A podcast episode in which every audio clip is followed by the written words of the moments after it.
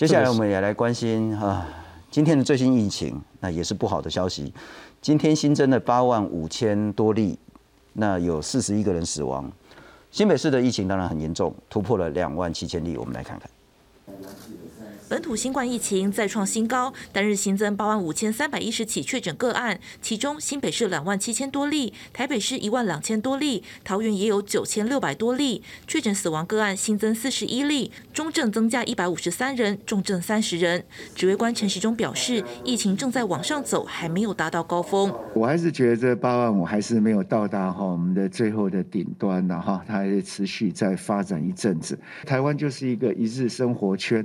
哦，那最后大致上大家的染疫的情况，哦，或或少少都会相同。指挥中心分析，根据健保资料，十六号周一国内 PCR 裁剪量来到新高点，有十一万两千九百多件，阳性率百分之六十六点七，和先前差不多。裁剪量增高，主要是北部有新设大型裁剪站，中南部疫情也走高。检视全台专责病房和负压病房，空床数还有六千零三十七床，而口服药也持续采购。这个机会当然是我们有新购的了哈。那到的时候跟大家讲，但我们会尽量把药物到了，我们尽量赶快把它配下去，让大家在开药使用能够更方便。因为快速的用药也是我们这一次这段时间里面重要的一个政策。针对有台北市议员质疑双北染疫亡者的火化数量与中央公布的数字都不拢，认为有黑数，指挥中心回应，殡葬处对于死亡定义有既有规范，而指挥中心端对于确诊个案从确诊到死亡有多组人员按照程序判定，不会有盖牌的问题。好，那当然我们的认定的判定都是非常的严谨来来做。那台湾对于 COVID-19 的死亡算是判定。算在各国里面，我们算是比较宽松的。另外，对于本土疫情持续上升，民众自发性降低活动，指挥官陈时中表示，纵观疫情发展比较早的国家，都是从对确诊接触者开始放松管理，走到确诊者放松管理，最后是自主管理。台湾目前也往这个方向逐步走向与病毒共存。记者肖秋才台报道。介绍下半场来宾，台大公共卫生学院的教授陈秀熙陈老师。陈总好，大家好。不，陈老师，我们还是来看这一张图了哈。啊，当然那个柱状的这一部分呢是快速飙升，那昨天还是六万多，今天已经到八万五千多。不过有一个变数就是说，六十五岁以上快筛阳那就确诊。那如果是居隔中间呢，快筛阳也是确诊。那也许是因为这个数字呢补了 PCR 量能不足的这些问题。第一个是从六万多。飙了三成到八万五千多，第二个是很显然中重症的数字又再上来了，呃，是一百八十三个人，死亡的人数也上来了，是四十一个。今天指挥中心讲的是说，疫情高峰可能是下个礼拜，包括发展跟高峰，您的看法？是，我想，呃，这样事态慢慢，呃，也慢慢很清楚了哈，就是说，过去我们知道的，就是说，台湾目前来讲，就是说，你知道两剂不打两剂疫苗的人本身。哦，也都会感染了。那你想想看，陈总，如果台湾两剂疫苗不打人，大概占了二十 percent，那你就知道说，其实这个事态是必然会发生的，因为这个情势已经非常明显。所以，我们现在也慢慢要了解一点，就是说，我们知道这个疫苗的群体免疫也没办法在八十 percent 保护这二十 percent 的人。那甚至有一部分有疫苗突破性感染，所以这些感染的数字，它所代表的后面的意义，还是那个最重要的，就是防疫部署的所谓的这个 从防疫物资到医疗调整，一直到行政能量的降低，到民众适应心理，这四件事情永远都是呃我们 应该要做的。哎，陈老师，因为您是教授，讲的就会比较内敛一点了哈。但我是媒体，也许我需要。把你的话做一个清楚的转译。如果我们有二十趴的民众是六十岁以上都还没打疫苗的话，那今天柯文哲科市长也讲得很清楚，其实有一些台北市民呢，他快筛两条线，他自己就居隔就躲起来了，所以看起来好像台北市呢稍微缓，但事实上不是说疫情压下来，也就是说民众可能会有个心态，就像我们昨天访问林应兰林医师谈到说。是不是这些长者没打疫苗的？我先避避风头，躲起来，躲在家里，我不要跟人家接触。小孩子就尽量不要来看我。我躲过两个月、三个月之后，就躲掉了。恐怕完全不是这样的事情。就算你能躲一个月、两个月，你两三个月之后，因为这个病毒、这个疫苗是没有办法做成群体免疫的。两三个月你躲了之后，你势必还是要感染。而当两成的民众没打，两成的长者没打疫苗，他一感染，我们回到这个数字，就恐怕不是两位数，就恐怕会是三位数，对，这样子在成长。是，所以我们会预期，不管这个柱状图八万会不会下来，不管下礼拜高峰之后整个疫情是否会控制，我们会很清楚的预测，接下来这个死亡数字一定会很难看。所以这个才是重中之重，也就是今天 WHO 以及我们所有走过世界的国家都知道，你看看这个是一个数字，信中这个 Delta 病毒跟 Omicron 病毒同样都是六个月，数字没有差异很大，为什么？这里面他这些死亡的人很多，并不一定完全是因为 COVID-19 本身感染的直接死亡，而是因为他。本身的慢性病、癌症本身的这些疾病，照护能量出现的问题，而让他在照护过程中，而走掉，是哦，所以这是我们比较就是要注意的，所以这叫间接伤害。所以现在整个欧米广在整个全世界走过的轨迹都知道这件事情间接伤害非常重要。那特别在医疗能量不足的国家，你看他。WHO 为什么一直讲这些医疗不足的东南亚国家，包括过去的欧洲、美洲都走过这个路线？这个相差的部分，大家都把它讲成是低报。其实 WHO 不是在讲低报死亡，是在讲这些死亡很可能是 COVID-19 的能量不足，照顾 COVID 而造成本身好它这些慢性病而造成的死亡是好，所以这个就是叫做间接伤害，也就是我们这一个礼拜一直在讲的所谓的呃超额。超额超额死亡，哦，那这个东西当然就是要回到 WHO 讲的，要如何能够把疫情的确诊数字，把它转化成今天 COVID-19 的控制的死亡，来跟我们所谓的背景值，就是还没有发生 COVID-19 之前的背景值做比较。每一个国家都在追求。不过何美香何老师先前在我们讨论超额死亡的时候，他也谈到，呃，应该是去年的数字，台湾其实是负超额死亡的。但这个数字可能在今年会有很大的转变。这个等一下我会跟大家秀出，呃，为什么是这样哈？那我首先先跟大家讲，没有错。台湾目前来讲，这就是我们今天帮大家做的，这是全世界。你看下面这一条就是背景，就是还没发生 COVID-19 各国的的这个呃是前死因，这个不会改变的，因为这个是每个国家的。这一条是现在通报的，理论上来讲，如果你没有被 COVID 那天影响，它应该在四十五度角，这是一个理想。是超过它的，就是表示医疗能量不足。是，你看这些国家，美国，你看这些能量不足，南非的国家，台湾现在目前是在这里，所以我们还是算负超额。我们还是，但是不要忘掉，我们还没有走完前程。好，所以你看南韩这些国家，南韩韩国在这里，好，纽西兰在这里，嗯哼，走完前程。所以，我们如果今天没有好好的调整这些能量、行政能量，把它降低，把它浪费在轻症跟重重症，台湾就会往上一直跑。所以，这个就是今天全世界国家你看到，那台湾目前刚才对对何老师讲的，呃，没有错啊，因为我们如果从一页看五页，我们的背景值是 我们这是我们的背景值，是这是我们现在目前一页到五页的。七十岁以上、七十岁以下都很都很好，还没有超过背景值，表示我们还挺得住。但但这个地方就是我这个礼拜我一直因为看死亡不能只有看前程，你要看每期之间、同期之间每一期。你看最近这四月二十八号到五月十五号，我们的七十岁以上就已经超过我们的背景值，在同期之间这两个礼拜。我们台湾人七十岁以上的长者，是他其实已经开始超额死亡了。是，以这个同期来讲，七十岁以下那还好哦，是科学上面还是比背景值还还小，这个还好。那么所以这个地方所超额的东西，为什么它不是 COVID-19 直接感染的？是，然后而是因为我们看到今天听到多少故事，说我们。的医疗人员非常辛苦，因为他们感染了、狂烈了，而在病整个照护上面，让原来癌症慢性病的人，让原来这些有重大疾病的人，是不是因为这样就提前走掉？这是我们感到台湾应该可以在这个地方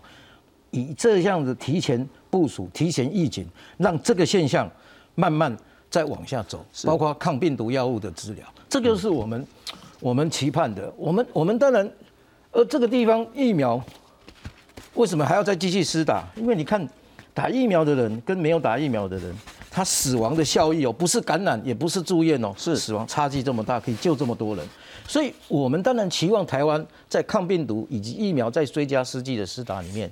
可不可以不要去走过去连纽西兰、韩国都走过，他们都走过这个所谓的所谓的超额死亡的这一条路。那台湾今天已经出现这个警讯，我们就要赶快调整医疗能量，不要受保险这些的影响，也不要受这个这个轻重症塞住他的行政能量、防疫能量，塞住他的这。急诊塞住他住院，而让这些人真的也可以受到好的照顾，回到正常的医疗能量，这就是我们非常非常非常的期盼。不过，因为陈老师经常来上我们节目，我完全了解陈老师一贯的一个想法，就是说每一条人命，如果我们可以救得回来，我们就要尽全力。那现在我们其实可以预期说，那个数字会越来越难看，但我们如果做两件事情，也许就可以救更多的人命。一个还是最关键，还是疫苗。那当然还是有一些阻力的哈，可是还是要尽全力让所有的长者都可以去打疫苗。第二个，我们也谈了很久很久，叫做医疗能量。医疗能量不外乎就是说，当我们发现这一个人确诊了，有危险因子，抗病毒药立刻施予，那也许就可以救回来。也牵涉到说，他原本的这些糖尿病、肾脏病或是这些其他的疾病，可以在医疗量能充足的情形下，妥善得到医治。那我们来看看这一阵子台湾的相关死亡个案如何去分析看待。疫情严峻，台湾本土确诊数十八号突破八万例，死亡个案增加四十一例。根据中央流行疫情指挥中心统计，四十一例中四十例有慢性病史，二十例没有接种疫苗。超过八十岁以上的。呃，这个呃个案的话是有二十人，年龄最大的是九十多岁哈，那年纪较轻的也有五十多岁的两位哈，五十多岁的两位呃分别都有这个肝硬化或是甲状腺方面的一些慢性病史。的医疗能量不足产生的照护上面的这样的一个呃的的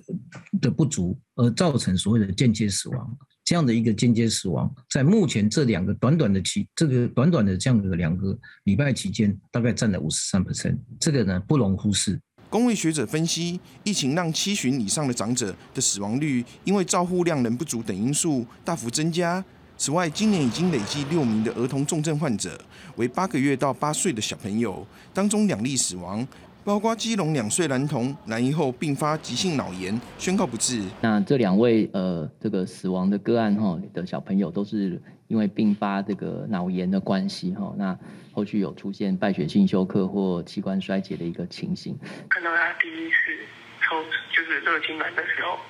我们也就马上的就是请我爸开车的时候送他到布里医院，也不像是那媒体上面说的是救护车送去医院的。嗯。所以是你们自己开去医院的，对不对？是我们，是我爸开车载我们去的。男童附近还原整个送医过程，反映出医疗量能吃紧的情况。指挥中心宣布，可以召回确诊医护照护人员。总计四月一号到五月十七号，共有两百四十位人员重返岗位服务。有时候自己稍微有点症状，哦，他或许顾及到其他同仁的上班的辛苦、民众的照顾，有时候真的是还是忍着病痛在上班。面对疫情，前线医疗能力吃紧，医师工会全联会则是号召上百名基层同仁投入社区筛检站以及各大医院的裁剪工作，舒缓吃紧的医疗量能。记者陈嘉欣、谢振林、陈冠勋、谢奇文综合报道。不过也要请教陈老师了哈。刚我们谈到说是全国的，那如果说同样的问题发生在医疗资源更不足的中南部甚至东部的时候，我们其实一直在谈，拜托大家可能要提前准备一下。我们来看看，这是高雄市政府所公布的，呃，这个是算成发生率了，那就是除以那些呃平均的人口这部分。我们看到最高的两条呢。呃，现在是那个包括新北跟基隆，可是新北呢，我们来看看这个位置呢，其实是看起来发生率是往下调的，希望是继续往下。那基隆呢，现在还稍微平平的。那另外呢，在中间这两条呢，一个是台北市，一个是桃园，看起来也好像要么就是平比较平缓，要么就是好像要往下，也都比较乐观一点。可是如果我们看到这三条，也就是包括台南，包括绿色的高雄，那包括咖啡色的台中，发生率呢是节节上升。那我们来看看，现在其实也有很多医师在担心说，会不会疫情呢？原本双北非常严重，那双北开始慢慢变缓。不过柯 P 今天有讲到，它变缓不是真的完全说控制住了哈，还有其他的变数在。但我们来看看，侯友谊侯市长说呢，部分快筛阳视为确诊，那累积上来的数字高峰还会往上走。那今天新北市是两万七千多例。台北市的情形是说呢，首都生活圈确诊数要加在一起看，那这段时间比较平，要再看一两天。高雄市长呢，陈其迈他也说，高雄筛检的检验速度比较快，那有些人干脆回高雄来做 PCR，那筛到的个案数会比较多。陈世忠部长他谈说，台湾是一日生活圈了哈，全国都会有渐次染疫，不能说是往南走，但是呢，全台湾各县市发生率可能会越来越像。严重程度可能会越来越像，那包括中重症率甚至致死率，可能也都会越来越像。中南部的会越来越严重。其实老实讲，就是说这个现象哈，就是说为什么现市看这个数据趋势是两种解释。今天北部走的这个趋势，其实就是纽西兰、韩国这些他们走的趋势，快筛只能筛出一半的无症状个案。是我们过去谈过。是哦，所以。这就是我们今天看到的，他们如何把无症状个案让它变成隐性保护者，自然康复，然后曲线当然就会往下降。那今天我们当然就这个叫做快筛适应期，我们常常讲的快筛，其实在讲这件事情。而这件事情让无症状的康复没有占用到医疗资源，这对全世界来讲会造成刚才间接伤害的死亡减少。是，哦，这个就是我们今天谈论的重点。也就是说，因为这样，所以你看到北部部分的原因是这样，而这个是好的现象，大家千万不要解读错误。对于对于中南部的这个趋势来讲的时候，也就是说，因为每一个县市它的这个打疫苗的、没有打疫苗的比例，做这个所谓的筛检能量的都不一样，所以把这样的绝对能量来比，我是认为把绝绝对数字来比要非常小心。嗯哼。可是他也在提醒你，因为。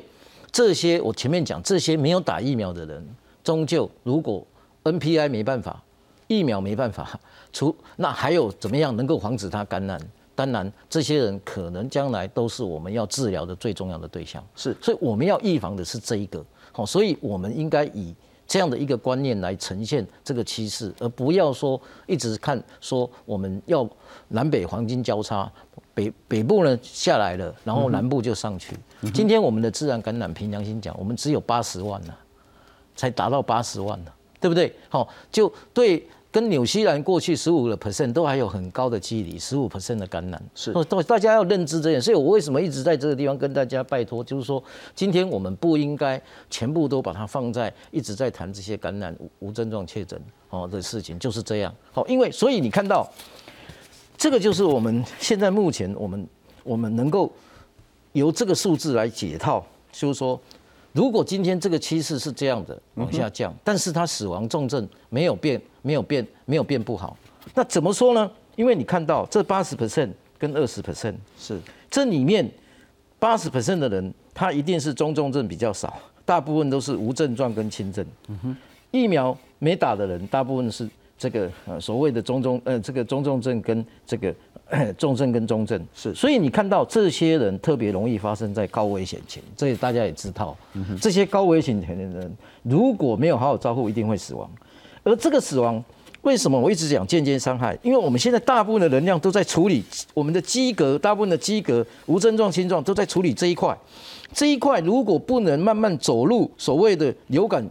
快筛。来找出高病毒量、流感监测化，然后呢，让它呢从医疗走到社区，走到个人监的监测照护，那它一定会影影响到我们的医疗行政能量，进而影响到这些 COVID-19 以及抗病毒的药物以及基本医疗照护，就是刚才信中讲的这些病人本来应该好好照顾，而这个时候就会出现影响到变成我们今天看到的所谓的这个超过我们的背景死亡率。这个事情这是一个连串的一个 cycle，所以我们变成我们在这个地方要把这个高危险群好好的治疗，努力减轻它的本身的 COVID-19 的中重症之外，还要把它的治本身的安德奈的疾病把它照顾好。这里面包括六十五岁的人，对不对？哦，肾然后肾肾脏肾脏疾病、癌症等等慢性病这些，好，所以这些地方是我们啊要去弄的。然后我们这个地方，我们慢慢要让它从三加四、零加七慢慢走入。大家能不能自我监测这件事情？因为现在的如果无症状感染这么多，这个轻症这么多，我们是不是要考虑把这个疾病把它轻症化，把它变成自我监测？所以我最近也提出传染病防治法的修正，其中三十九条是针对二十四小时通报，四十四条就是针对隔离跟这个 隔离一个治疗跟这个指定场所以及这个检疫。哦，五十三条是，那第五条是在修正这些基格这些。好，那这个其实不用等到第五类降为第四类，因为我们可以做两个步骤，先改善松绑这些流感监测的，变成流感监测的这些措施的修正。好，依据五十三条引用五条、三十九条、四十四条，然后呢，下面的这个。更进一步就是说，我们要不要把五类降为四类？那这个都要大家要非常严肃的来配合全世界的基石。所以这个月如果谈五类降四类，可能社会会有更多更多的不同争议。但我们某种程度可以在争议还没达成之前，我们先来做一个，不要再去监控那一些轻症无症状的这些确诊者。完全正确。我们把所有的力气放在那一些有中重症可能的高风险因子者。是。当然是这样。现在我再问一个问题：今天我们把电子围篱解掉了，是，我们就应该要相信民众，要相信自我监测网这一条路。嗯哼，我们要大快筛，自我快筛找出监测。我们谈过好多次，是，连视线有些时候都要把快筛把它毁掉，然后呢，让它不能重复使用。这个就是政府与人民，还有我们的医疗者，要跟人民建立所谓的医病关系的其中最基本的关系，对不对？所以，我们还是要相信我们人民有这样自我监测、有这样提高防疫文明的能力。否则的话，我们将会把大部分的心血花在监控这一群人的管理，而让我们付出很多的行政能量、很多的医疗能量，而不能照顾刚才。信中讲的，你要讲中中是容易变成中中这一群人，这就是今天欧米狂在欺负全世界人的一个方法。我们现在的致死率还维持在万分之二三左右，如果我们可以一直维持下去，我们算真的是可以救了不少人。完全正确，哦，所以我们我们如果这样，我们就会回到前面我们讲的四大决策者对于防疫跟措施能够有足够的快筛、精准自我监测、抗病毒以及儿童疫苗，还有我们的。